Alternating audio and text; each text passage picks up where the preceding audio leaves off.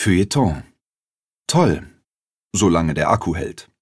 In Düsseldorf feiert die Biennale für Augmented Reality Premiere. Warum ist die junge digitale Kunstform gerade so erfolgreich? Von Maja Beckers. Die Zeit, Ausgabe 36, vom 2. September 2021. Ein bisschen ist es wie beim Spiel Ich sehe was, was du nicht siehst.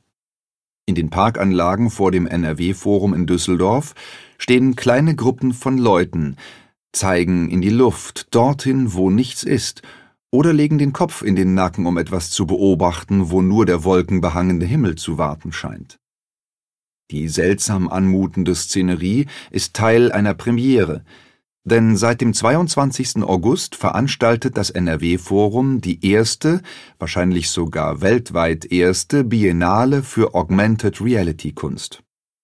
Augmented Reality, kurz AR, das bedeutet, der angrenzende Ehrenhof und der weitläufige Hofgarten sind seit vergangener Woche ein Skulpturenpark, allerdings einer, dessen Werke nur durch ein Smartphone oder Tablet zu sehen sind. Dafür lädt man sich eine App herunter und scannt eines der Symbole auf den Metallschildern, die als Hinweise im Park zu finden sind. Die Handykamera öffnet sich und im Gras oder auf der Museumstreppe erscheinen zum Beispiel Balletttänzerinnen, kleine Feen, die sich nach ihrer Performance wieder in Luft auflösen. Sieben Tänzerinnen hat das Ballett am Rhein aufgenommen und als AR-Versionen beigesteuert. Oder man hört erst einmal nur ein Grummeln, bis man über seinem Kopf ein riesenhaftes Wurmwesen entdeckt, das über dem Ehrenhof schwebt. Der Geist des Ortes, wie Theo Triantafylidis sein Werk nennt, scheint über die Ausstellung zu wachen. Er fliegt von rechts nach links, spricht mit dem Publikum und mit sich selbst und gibt einen kleinen Eindruck davon, was möglich werden könnte, wenn selbst Skulpturen nicht mehr den physikalischen Gesetzen gehorchen müssen. Ein Stück weiter sieht man einen Schwarm blauer Bläschen durch die Luft schweben. Die Bläschen passen ihre Bewegungen an den Grad der Luftverschmutzung an. Wenn auf der Straße hinter dem Museum ein LKW vorbeifährt, kann man sehen, wie der Schwarm rasanter durch die Luft schießt.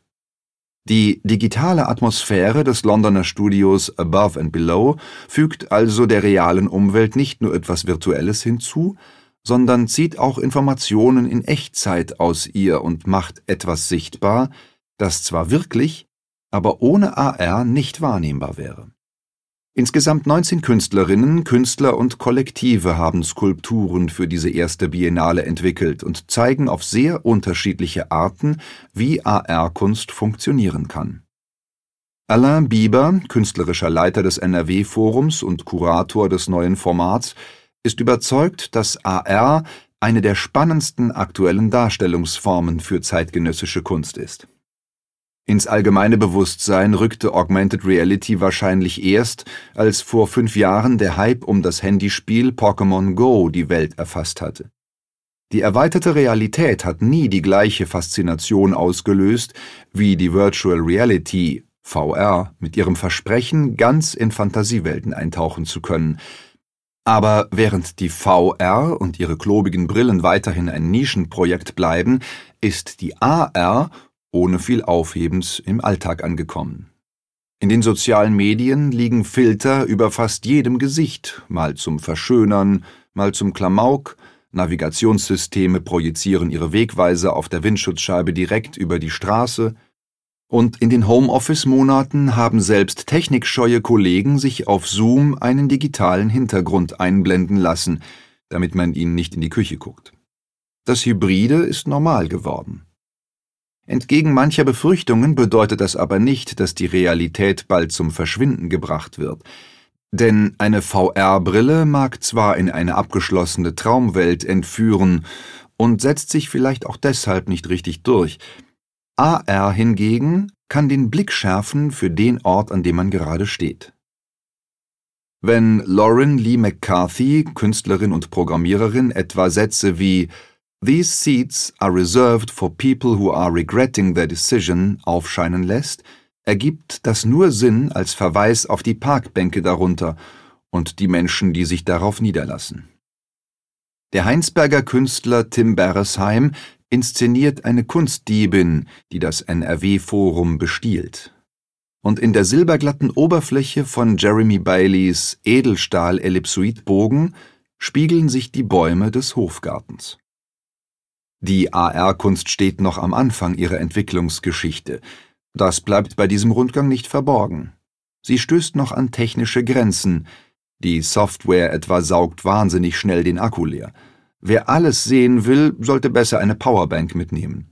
Und inhaltlich sind die Werke manchmal noch weniger mit dem Wie beschäftigt und mehr mit dem Das, mit dem Staunen darüber, dass es diese gemischte Realität gibt, dass man hier Dinge in die Luft schreiben oder berühmte Skulpturen digital kopieren kann, aber gerade deshalb ist eine Biennale so eine gute Idee. Jetzt kann man diese Kunstform hier wachsen sehen.